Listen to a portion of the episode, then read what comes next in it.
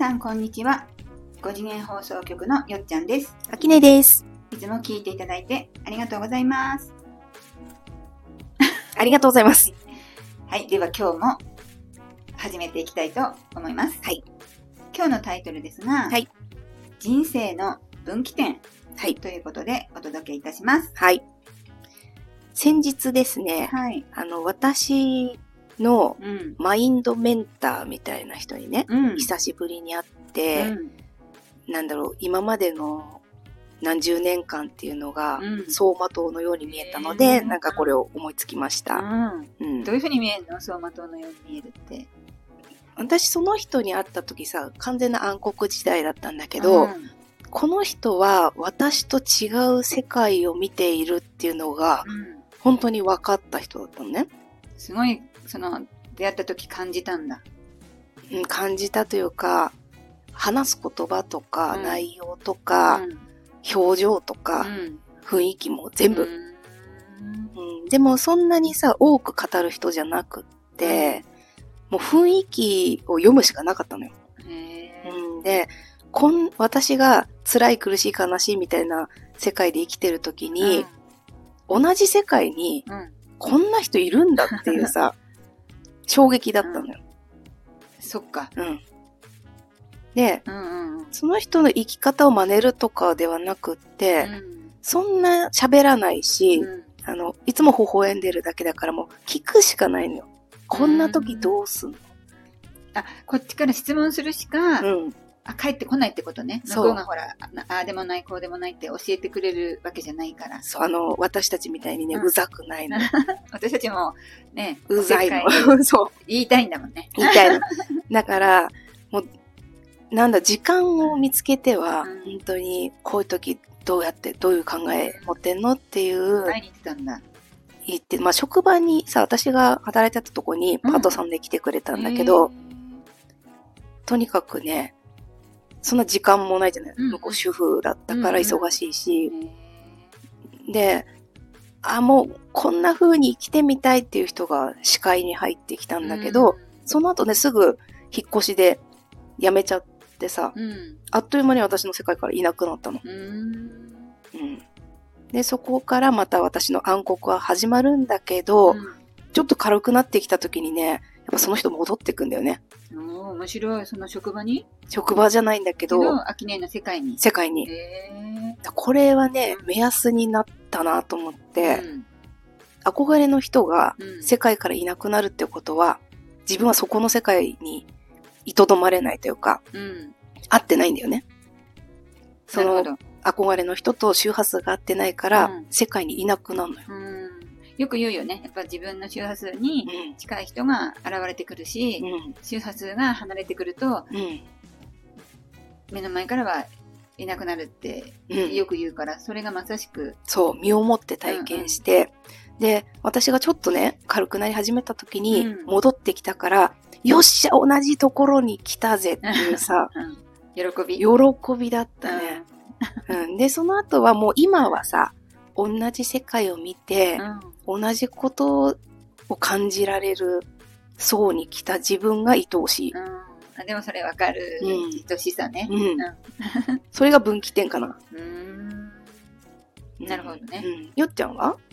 私はね、秋音みたく、これが分岐点だっていう大きいのはね、ちょっと思い浮かばないんだけど、うん強いて言うなら、あの、前にほら、ウイルスで自粛があった時に、突然やっぱり YouTube 時間ができたからね、うん YouTube とかを見る時間が増えた時に、あの、今で言う陰謀論うん。的な話をかなり見たんだよね。うん。で、その頃、そういうのを発信する人やっぱ多かったから、うんどのチャンネル見ても、なんて言うんだろう。そういう似たようなことをバンバンバンバン言ってるから、何時間見てもそういう関連の YouTube ってなくならないじゃない。どんどんどんどんおすすめで来るし、うんで、そういうの見てたら、これからほら、世の中が変わるとか、あの、5次元に行くとか、二極化になるっていうのをちょっとこう、私の心をわしづかみにしてくれまして、うん勉強したんだよね。私なりにいろんな情報を取り入れてね。うん。で、でもなんていうの、その時は大きく変わる、世の中変わるって言ってたけど、変わらないなと思って、あ、じゃあ自分が変わることで解決するんだっていうか、うん。その周りが変わる、世の中が変わるんじゃなくて、自分が変わる必要があったんだっていうふうに、ある時思ったんだよね。それ普通はね、あんまり、そこの近道には行かないんだけどあ、、これ近道なの？うん、だって自分が変われば変わる、世界が変わるっていうのは、腑に落としにくいと思うのね。うん。うん、でもなんかね、うん。ガチってハマったんだよね。真面目だからかな。あ、真面目だから。そこはちょっかん勉強熱心だからかな。ああ。それがうん。自分がそうやって変わったことで、まあ、見え方はやっぱり全然違ってくるから、今はどんな情報が私の中に来ても、私をわしづかみしなくなったというか、うん。だって私がもう変わったんだから、あとは世の中が変わるの、なんていうのかな。ほらほら、5次元のね、放送局だけど、5次元って、私たちの見方が変われば、瞬間にも一瞬にして5次元になるよって、秋音もよく言うじゃない？うん。それと一緒で、もう私の意識が変わったから、まあ、全てが5次元なんだっていうね、気持ちになって、徐々に徐々に、それがどんどんこう深まってくるうん。から、気がつくと半年ぐらい経つとね、あ、自分はこう変わってるな。また半年ぐらい経つと、気がつくと変わってるなっていう、振り向けば変わってる私だわっていう感じなんだけど、大元をたどるとその3年ぐらい前の世の中変わります、あの、二極化します、5次元になりますっていうその情報が、私にとってのきっかけだったかな。うん。今もあるよね、多分その情報。うん。でも、それにこう、翻弄されなくなった。うん。今の流行りは何だろうね。ねやっぱりね、その当時は、あさって見まくってたけど、今見なくなっちゃったからね。私も今の流行りわかんないんだけど、うん。よく24年、25年、26年、27年、人によって違うけど、まあなんかがあるってはうん。言ってるようだけどね。最近よくさ、先生術の解説動画見てるんだけど、うん。25年のその何月みたいなのに、うん。星の動きがうん。過去の歴史上でうん大きい事件が起きた時と同じ星の動きになるから、うん。そこでまた何かあるんじゃないかっていうあ予測のもとだよね。うん。そこになんかいろんな宗派がいろいろ合わせてきたというか、うん、そっか。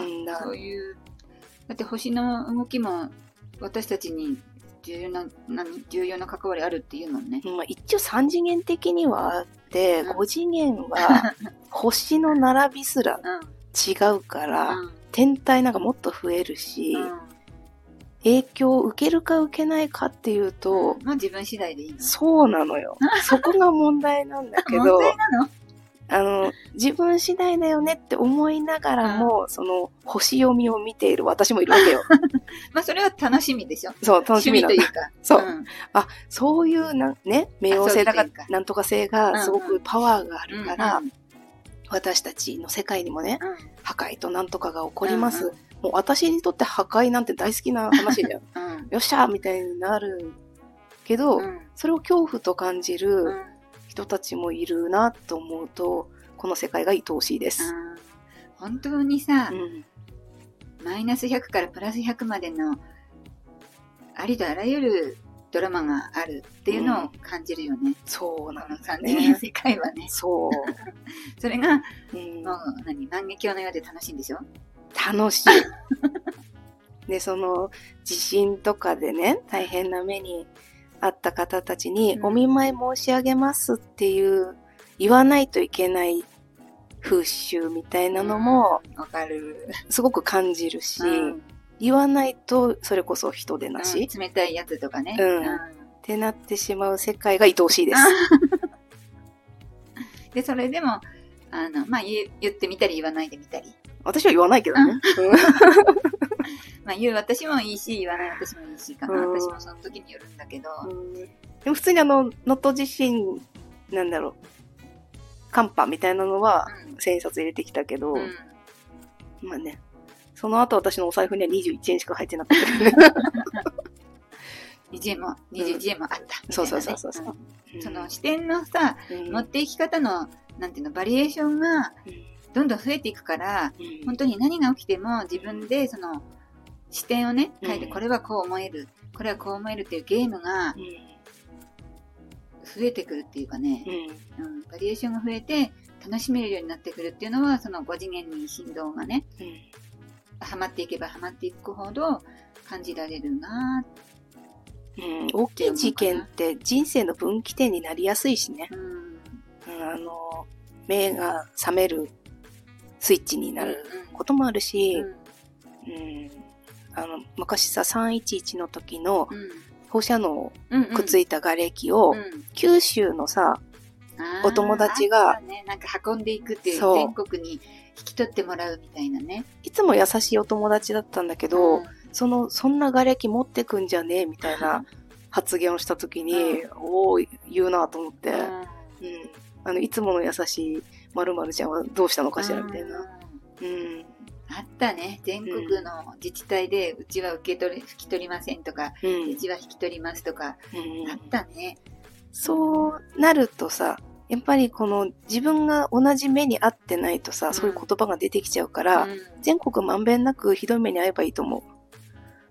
そしたら優しくなれるじゃん。まあ、まんべんなく体験がね、うん。共有はしやすくなる、ね入れなくて。大丈夫ですかうん共有はしやすくなるよね。そうん。わからないっていうのが、う。うん。一番、こう、否定に走りがちなね、うん要素だと思うから、うん例えば私はほら、介護もやってるんだけど、うんわからないから、こう、お年寄りに対して否定があったり拒否があったりするから、わかると、優しくなれる部分ってあると思ってて、それと今言ったアキネーのも近いかなって思うね。うん。その後ね、九州も揺れてさ、大変な目にあって、ちょっといろいろ思うとこもあったんじゃないかなって、その子もね。うん。